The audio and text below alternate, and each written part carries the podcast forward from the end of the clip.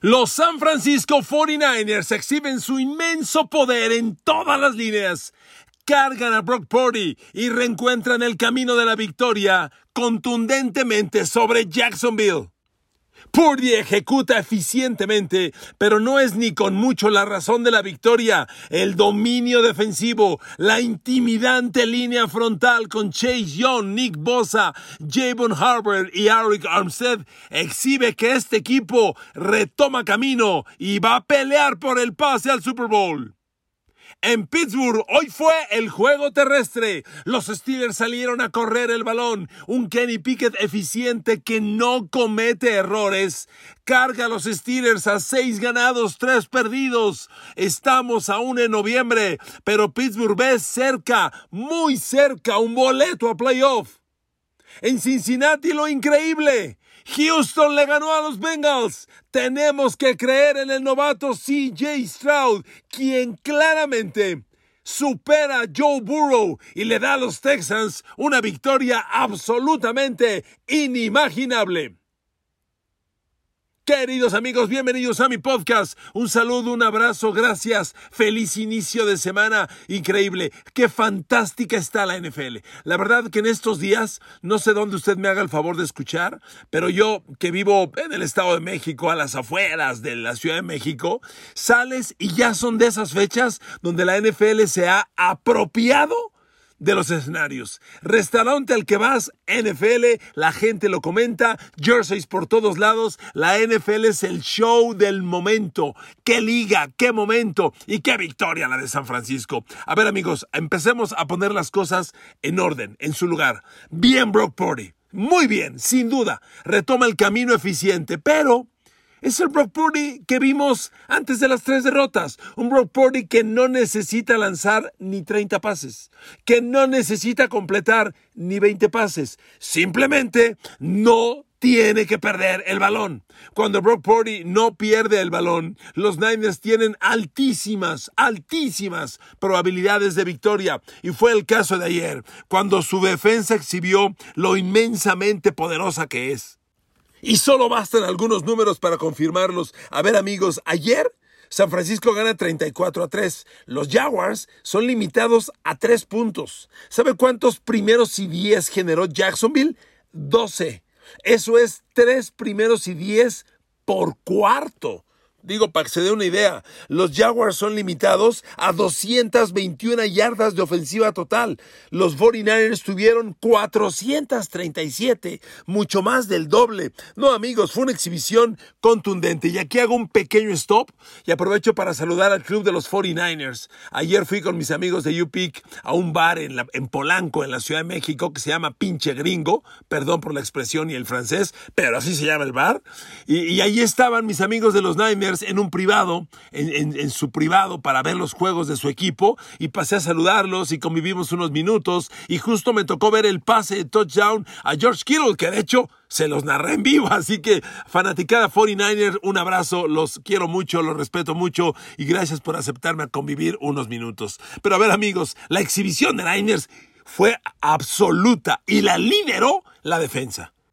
Cuando San Francisco juegue al total de sus capacidades, que no hay razón para que no ocurra semana a semana, amigos, son el equipo más talentoso de la NFL. Yo no le quito méritos a Purdy. Es un buen coreback, es un gran coreback y ejecuta con un bajísimo porcentaje de errores cuando lo hace como ayer o las cinco primeras semanas de esta temporada. Pero honestamente tiene el soporte más importante de toda la liga. Nadie tiene la defensa de los Niners. Y yo digo nadie porque para mí esta defensa es superior a la de Eagles por poco, pero es superior. Para mí es superior, superior, a la de Ravens. Y bueno, nadie tiene esa defensa. Y nadie tiene el grupo de playmakers que tiene Brock Purdy ahora con el regreso de Divo Samuel. Es increíble cómo Divo en el campo al lado de Purdy impulsa a Purdy para ganar los partidos y no es necesariamente que Divo capture muchos pases o tenga una gran producción. Fíjese, ayer Divo Samuel corrió el balón tres veces para 29 yardas y un touchdown muy valioso. Y como receptor capturó otras cuatro para 30 yardas. Pero a ver amigos, fue una exhibición de 59 yardas y un touchdown. Tampoco es que Divo Samuel genere las yardas, pero con él en el campo. ¿Sabe quién explota? George Kittle. Desde que Brock Purdy tomó el mando el año pasado, yo les dije, hay una, química inmediata, instantánea entre Brock Purdy y George Kittle. Y ayer se volvió a exhibir. Solamente con tres pases atrapados, George Kittle, de cuatro que lo buscó Purdy, de tres recepciones, genera 116 yardas. George Kittle promedió 36, 38 yardas por recepción. Anotó en esa jugada grande de 66. Y amigos, ¿se dan cuenta? Es Divo Samuel en el campo para que explote. Brock Purdy claramente fue el mejor. A Brandon Ayuk lo buscó tres veces, conectó las tres, pero solo 56 yardas, aunque una fue de touchdown. Y Christian McCaffrey fue ayer el hombre más buscado como receptor. Le lanzó 10. McCaffrey capturó 6, 47 yardas y como corredor tuvo 16 acarreos. Ayer Christian McCaffrey tocó el balón 22 veces para los Niners. Considere esto, los 49ers tuvieron ayer 58 jugadas de ofensiva total, que son pocas, pero de las 58, Christian McCaffrey tocó el balón 22, cuarenta y tantos por ciento. Ojo, es el hombre que mueve esta ofensiva. Y entonces, con McCaffrey, con Divo, con Ayuk, con George Kittle, Brock Purdy tiene que ejecutar. Y evidentemente tuvo un buen día. Repito, no le quito méritos. Pero con todo este soporte, por Dios, es imposible. Si hoy hubiéramos, si hubiera perdido San Francisco, hoy estaríamos diciendo, es increíble que con todo este soporte pierdas. Es increíble. Pues no. Brock Purdy hizo su trabajo y ganó el partido. Y miren, tan hizo su partido Brock Purdy que le voy a dar el dato. En pases de más de 20 yardas aire, 2 de 2 completos, dos touchdowns. Los dos envíos de más de 20 yardas aire que ejecuta Purdy, los dos son completos, los dos son de touchdown, generan 79 yardas. O sea, la explosividad está ahí. Pero fíjese el dato. Brock Purdy en pases de más de 10 yardas aire, 10 yardas aire y obviamente 20 o más, más de 10 yardas aire, completó ayer 9 de 10. ¿Ok? 9 de 10. Por eso le digo, no le quitemos méritos al chavo. Jugó muy bien, muy bien. Que claramente lo cargó el equipo, sí. Pero Brock Purdy hizo su chamba. 9 de 10 completos en de más de 10 yardas aire para Tres touchdowns, cero intercepciones. Ahora fíjese la comparación con Trevor Lawrence, que la defensa lo hizo pedazos. Trevor Lawrence en pases de más de 20 yardas aire, uno de tres para 39 yardas y una intercepción. Pero en pases de más de 10 yardas aire, el señor Trevor Lawrence completa 3 de 10. ¿Se da cuenta? Purdy, 9 de 10. Trevor Lawrence, 3 de 10. La defensa de San Francisco dejó ayer a Trevor Lawrence en 3 pases completos de más de 10 yardas en todo el partido. ¿Se da cuenta? Es un dominio brutal. Y es que amigos, esa línea frontal defensiva de los Niners realmente es intimidante. Ayer tenían cinco capturas de coreback al medio tiempo, cinco sacks. Chase Young de un lado, Nick Bosa del otro, Clelin Farrell en rotación, rotación Jackson también, Javon Harvard como tackle, Eric Armstead como tackle. Por favor, con ese front four no pasa ni el aire. Y ayer se comprobó. Los 49ers terminan con cinco capturas de coreback. Todas las registran en la primera mitad. Impresionante exhibición. Pero a ver amigos, Retoma San Francisco el paso, eso es muy importante. Discúlpenme lo reiterativo, pero aquí está la mentada curva de rendimiento. Ya la curva tocó fondo, ¿y qué sigue cuando una curva toca el fondo? Pues empieza a, crecer, ¿no? Entonces Niners va otra vez para arriba. La semana entrante tiene un partido muy ganable contra Tampa Bay. Y luego se vienen tres semanas, discúlpenme el francés, bien cabronas. A ver, es Seattle, Filadelfia, Seattle tres semanas seguidas, los Seahawks, durante mucho tiempo, le tomaron la medida a los Niners. San Francisco ya se quitó ese dominio, pero es un equipo que le sabe jugar a los Niners. Y enfrentar a Seahawks dos veces en tres semanas, reitero mi francés, está cabrón. Entonces, Seahawks, Eagles, Seahawks después de jugar con Tampa la semana entrante. Para San Francisco viene la etapa definitiva, pero era obvio, amigos, obvio que esto iba a pasar. Es un equipo grande, es el equipo más talentoso de la liga y tiene a Kyle Shanahan, uno de los grandes genios de la NFL al mando. Entonces, bien por Niners, una victoria contundente, un abrazo al club de los 49ers que ayer me recibió con mucho cariño en el pinche gringo y espero verlos pronto, ¿ok? Vámonos con Steelers. Amigos, Pittsburgh hace su trabajo. Tenían que ganar este juego. Hace tres semanas le dije, a ver, son tres juegos muy ganables, muy ganables. Pittsburgh puede ganar los tres o mínimo dos. Y se puede poner 7-2 o 6-3. Bueno, perdió el Jacksonville, pero ya está 6-3. Pittsburgh tiene 6 ganados, 3 perdidos y no llegamos al Thanksgiving. Amigos, el playoff está muy cerca para Pittsburgh. Gran victoria. Ahora, así como en San Francisco hay algunas razones, no necesariamente el coreback, con Pittsburgh aplica un, razonamiento semejante. Bien Kenny Pickett, pero no es por Kenny Pickett. Pittsburgh gana ayer porque la defensa otra vez y sus playmakers hacen la jugada grande en el momento grande y porque ayer Pittsburgh salió a correr el balón y lo corrió para más de 200 yardas. Pittsburgh no tenía un día como este, puta, en meses, tal vez en años, no tengo el dato, pero en años. ¿Y saben cuál es el común denominador de este resurgimiento del ataque terrestre Steelers? El novato tackle ofensivo Broderick Jones. A ver, Steeler Nation, ustedes y yo nos hablamos de frente casi todos los días. Pittsburgh es un común denominador en mis podcasts. ¿Cuánto tiempo tenemos diciendo, mete a Broderick Jones, mete a Broderick Jones, no puede ser peor que Dan Moore? Bueno, Broderick Jones ya está en el campo, no de tackle izquierdo, de tackle derecho. Está reemplazando a Chukwumo Corafor y es una en el juego terrestre. El, bloque, el juego de línea ofensiva tiene dos escenarios muy distintos. Bloquear en carrera y bloquear para pases son dos historias bien diferentes. Tiene que hacerlas el mismo jugador. Y que seas bueno en las dos, no siempre se da.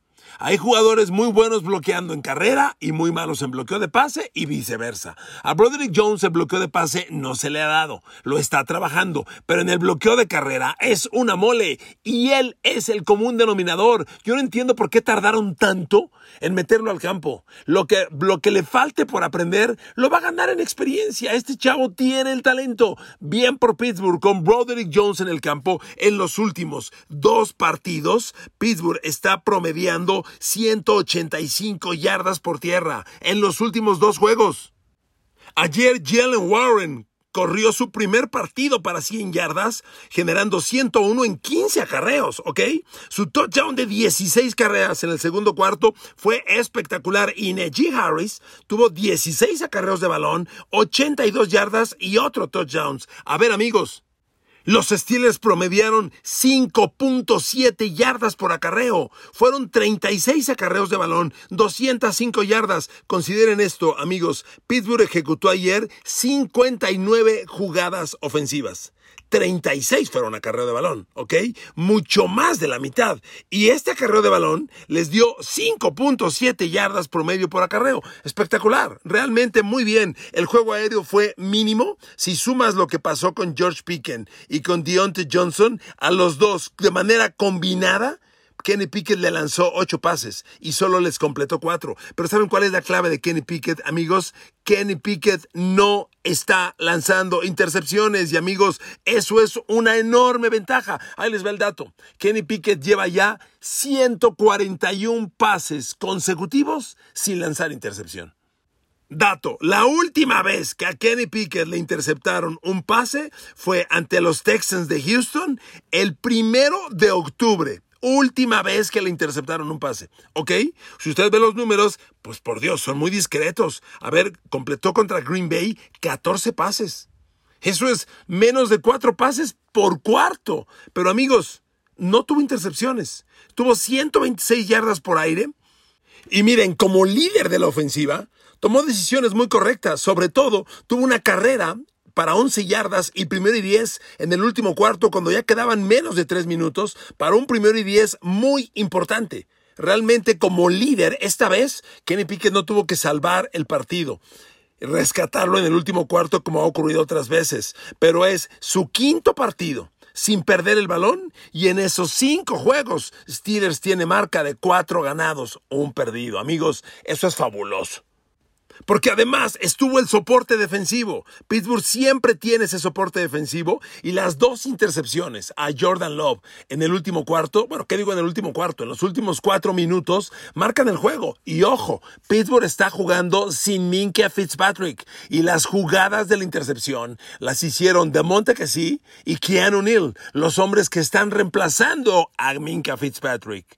Por supuesto que la última intercepción que sella la victoria, la jugada grande la hace eh, Patrick Peterson, que mete la mano para desviar el balón y de rebote lo interceptan. Pero Pittsburgh tiene la capacidad de hacer las jugadas grandes. Lo hemos platicado hace muchas semanas, amigos. Playmakers, playmakers que cambian el juego. Yo le puedo dar números que, que cuestionan mucho el perímetro de Pittsburgh, pero cuando haces estas jugadas estás en lo correcto. Ahora, en el análisis y para lo que yo estoy con ustedes es para decirles netas, no solamente echar porras. Me parece que fue un gran triunfo de Pittsburgh y lo he dicho semanas atrás. Esto no es suerte. Saber ganar partidos bajo estas circunstancias es una virtud de equipos grandes. Bien por Pittsburgh, pero no podemos cerrar los ojos a problemas existentes. A ver, que la línea ofensiva empiece a correr y que Pittsburgh genere 200 yardas por tierra es una historia fabulosa. Pero ahí viene Cleveland y Cincinnati en semanas seguidas. Y ya son dos partidos muy, muy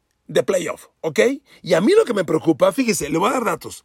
Ayer, Green Bay tuvo jugadas de pase de 49, 36, 30, 23 y 35 yardas. ¿Le parece que el perímetro de Pittsburgh anda bien?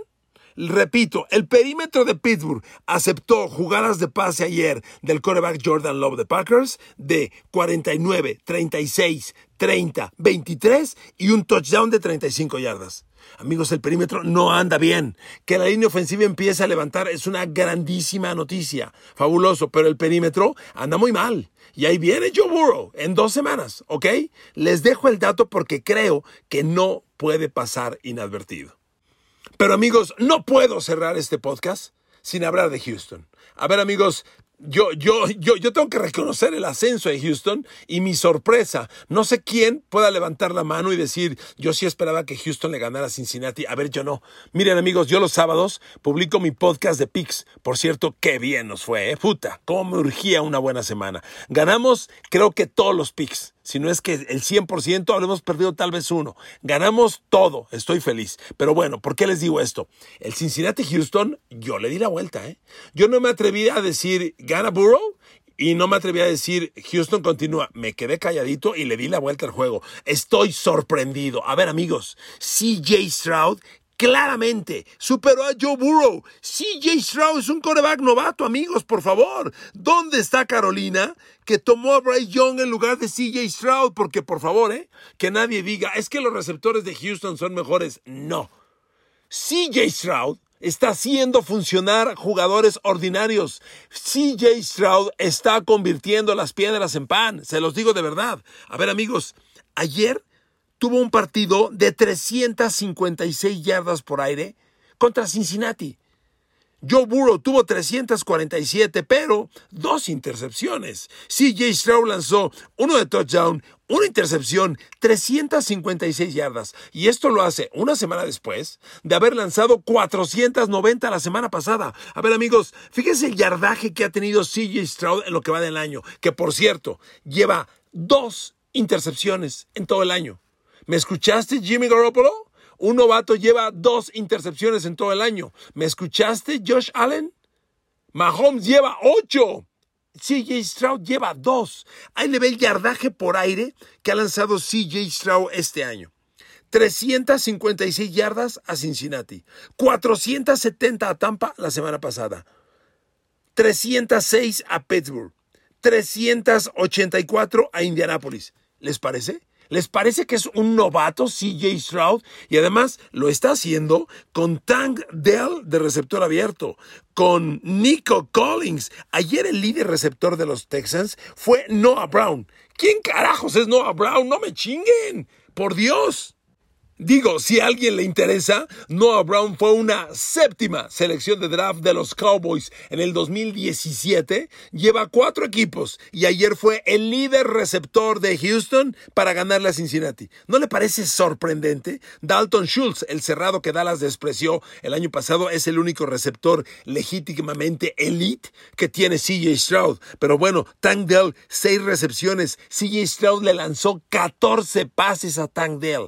14 se completó 6, 56 yardas y fue el único touchdown del partido. Pero además, amigos, la defensa, la defensa de los, de los Texans capturó a Joe Burrow ayer en cuatro ocasiones, liderados por Will Anderson, el novato de Alabama así como Jonathan Greener, que tuvo una captura, pero ayer quien sumó tres fue el, gar, el tackle defensivo, el hombre interior, Sheldon Rankings. Y con Sheldon Rankings, con Will Anderson y con este Jonathan Greenard, los Texans aplicaron tal presión para ganar el partido a un Joe Burrow que venía jugando un fútbol americano brutal. A ver, amigos, les recuerdo, este Joe Burrow hizo pedazos a San Francisco hace dos semanas y ayer perdió con CJ Stroud, coreback novato. Sorprendente, maravilloso. Ahora, la pregunta obligada, ¿hasta dónde va a llegar Houston? Ah, y un agregado.